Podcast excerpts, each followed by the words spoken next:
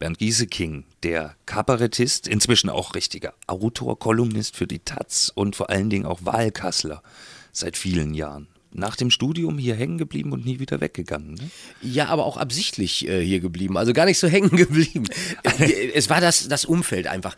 Wir haben am ersten Studientag uns kennengelernt, Achim Frenz, mhm. der, ähm, sagen wir mal, einer der Gründer und der Motor äh, der Karikatura und der hat dieses Projekt ja im Wesentlichen voran und weitergetrieben. Äh, dem bin ich am ersten Tag begegnet und wir hatten gemeinsame Götter. F.E. Bernstein, äh, Wächter, die ganzen Leute, die für Pardon gearbeitet hatten, die die Titanic gegründet hatten. Und das ähm, war dann einfach, diese Begegnung war wegweisend. Und auf einmal hatte ich ein ganz neues Ding im Kopf. Ich bin vorher Zimmermann gewesen und wollte eigentlich mich im Studium nur ein bisschen zwischenparken, um nicht bis zur Rente ganz hart auf dem Bau arbeiten zu müssen.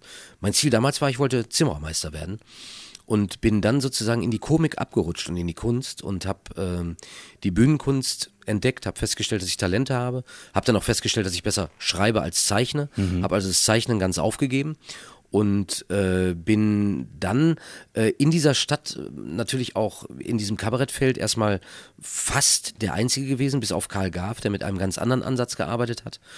Äh, habe dann meine ersten Kontakte zum Radio bekommen, habe dann fürs Radio schreiben können. Ich war Hausautor am Staatstheater Kassel.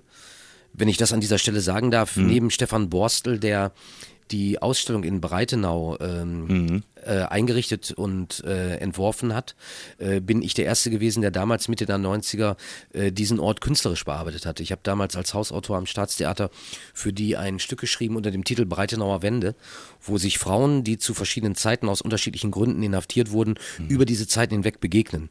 Ich hatte so den kleinen heimlichen Wunsch, dass man mich jetzt vielleicht im Dokumentarjahr oder im nächsten Jubiläumsjahr am Theater wieder nochmal entdecken würde, aber der hat sich dann nicht erfüllt. Die nächste Dokumenta kommt bestimmt, ja.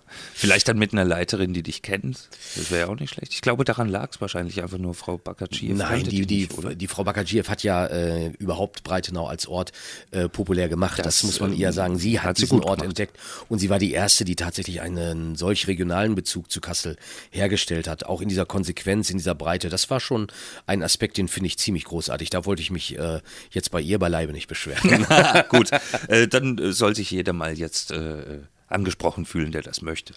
Nein, so. so. ist es gar nicht gemeint. Es war ähm, damals äh, eine tolle Arbeit, es war eine tolle Zeit und ähm, das hat äh, natürlich auch damals als Autor war ich noch sehr unerfahren, auch, auch eine große innere Auseinandersetzung bedeutet, weil ich mich kaum von diesen ganzen grauenhaften Dingen, die dort passiert sind, distanzieren konnte. Das mhm. war also auch eine, eine Lehrzeit für mich als Autor, auch für alles andere, was dann später kam. Jetzt hast du wirklich viel gemacht. Also vom Bühnenprogramm über Bücher, Kolumnen, äh, Stücke fürs Theater, da ist doch fast nichts mehr zu holen in Zukunft. Oder, oder hast du noch große Zukunftspläne? Ach, ich muss sagen, das Kabarett begleitet mich ja nun wirklich äh, seit jetzt, äh, wenn ich die Amateurzeiten mitzähle, seit 30 Jahren. Mhm. Und äh, das finde ich auch immer noch eine ganz tolle Kunstform. Gerade für mich mit dieser Erweiterung ein bisschen manchmal weg vom rein politischen hin zum manchmal mehr literarischen oder so.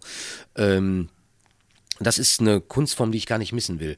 Aber ich schreibe total gerne. Also ich mag inzwischen diesen Moment, alleine zu Hause zu sein und mich dem weißen Blatt oder eben dem leeren Bildschirm inzwischen auszusetzen und dann etwas zu schreiben, zu entwickeln. Ich schreibe auch immer noch gerne mit der Hand. Ich habe immer ein Notizbuch dabei, gehe ähm, in Parks, in Cafés, schreibe da dann in, in Kladden und äh, da würde ich mir wünschen, dass ich in diesem Feld Buch mhm. äh, noch ein paar Ideen habe, noch ein paar Möglichkeiten. Ähm, Gerade jetzt beim Fischer Verlag bin ich natürlich in einem ganz tollen Haus. Das ist äh, ein Traum. Und ähm, ich schreibe jetzt gerade aktuell an einem Kinderbuch, das nächstes Jahr im Lappan Verlag erscheinen wird. Das große Buch vom Wünschen. Äh, das wird ein äh, illustriertes, äh, im weitesten Sinne sage ich jetzt mal Märchenbuch mit vielen mhm. kleinen Geschichten und Gedichten rund ums Wünschen.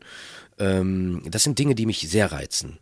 Äh, ich hänge auch immer noch am Radio. Ich habe gerade ein Feature fertig gemacht für den Westdeutschen Rundfunk, für den Kinderfunk dort, über den Beruf des Zimmermanns. Mhm. Und da war ich auch hier in Kassel in der Bundesfachschule für Zimmerer.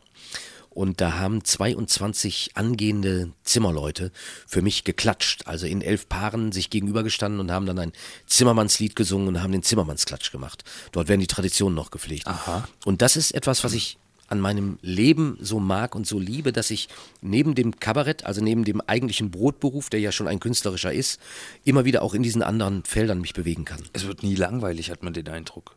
Nein, ich bin äh, auch ein bisschen arbeitssüchtig. Hm. also ich arbeite tatsächlich gern und viel und äh, ich bin früher auch gern ein großer Faulenzer gewesen und äh, liege heute noch gerne mit einem Buch auf dem Sofa oder im Park oder am Strand. Aber ich arbeite auch total gerne, weil ich dieses äh, Form, weil ich diese Form der Existenz, also auch eben außerhalb von Hierarchien, so wie Hermann van Ween das mal gesagt hat, nicht Herr, nicht Knecht zu sein, mhm. so leben zu können, dass also ich mit meinen Arbeiten genügend Publikum finde. Das ist schon Luxus. Das ist ein großes Geschenk, das ist toll. Das hätte ich mir damals als kleiner Bengel in Ostwestfalen auf irgendwelchen Hügeln, auf denen wir gespielt haben und in Wäldern, in denen wir uns versteckt haben.